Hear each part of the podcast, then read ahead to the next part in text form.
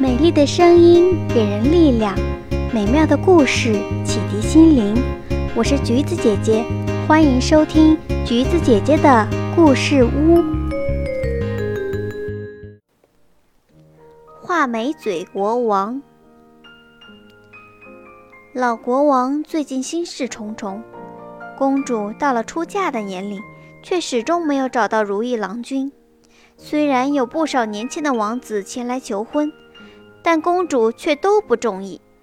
朝中的大臣们出了个主意，将周围国家的年轻贵族、王子，甚至国王都请来王宫做客，让公主从中挑选出一个最满意的。这一天，美丽的公主像一只骄傲的公鸡一样昂着头，又像阅兵一样从一个个宾客前走过，看到胖一点的人。他管人家叫啤酒桶，瘦一点的呢，他就笑话人家像一张能被风吹走的薄纸；身材高的，他说像根摇晃的旗杆；而矮一点的，就成了呆头呆脑的小矮人；脸色白的像个死人，脸色红的则成了火鸡。最过分的是，他当着众多求婚者的面，对一个下巴有点翘的年轻国王哈哈大笑。快看呐，这个人的下巴多像画眉鸟的嘴巴呀！画眉嘴国王的名字很快就传了出去。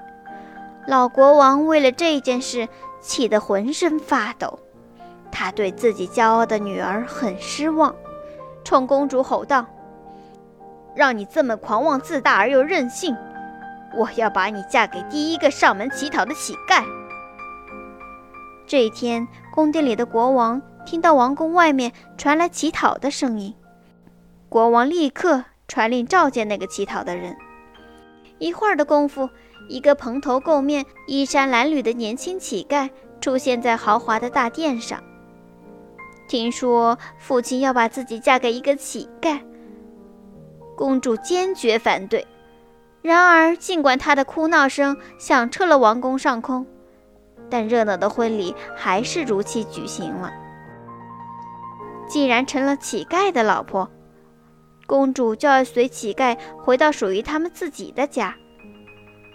没过几天，公主和她的乞丐丈夫就被轰出了王宫。一路上，他们风尘仆仆。这天，公主的眼前出现了一片郁郁葱葱的大森林。公主惊叹道：“多茂盛的森林啊！它的主人是谁呢？”乞丐丈夫说：“这还用问？这里的主人是画眉嘴国王。”公主听了，心里不是滋味。本来她可以拥有这片森林的，穿过森林是一片辽阔的草原。雄鹰在天上翱翔，微风送来阵阵鲜花和青草的芬芳。公主陶醉了，她动情地说：“多美丽的草原呐！它的主人又是谁呢？”乞丐丈夫说：“这更不用说了，是画眉嘴国王的领地。”公主听了很难过。要是当初不嘲笑画眉嘴国王，也许他已经是这片草原的主人了。走了好多天后，他终于来到草原的尽头，在那里有一座繁华的城市。走在街上，公主立刻被热闹的街道吸引了。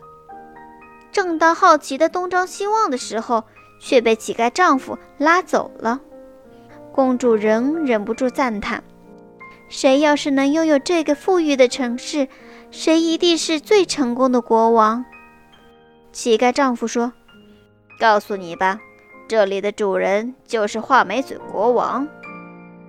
我听说画眉嘴国王本来是想让你当王后的，可你看不上他呀。”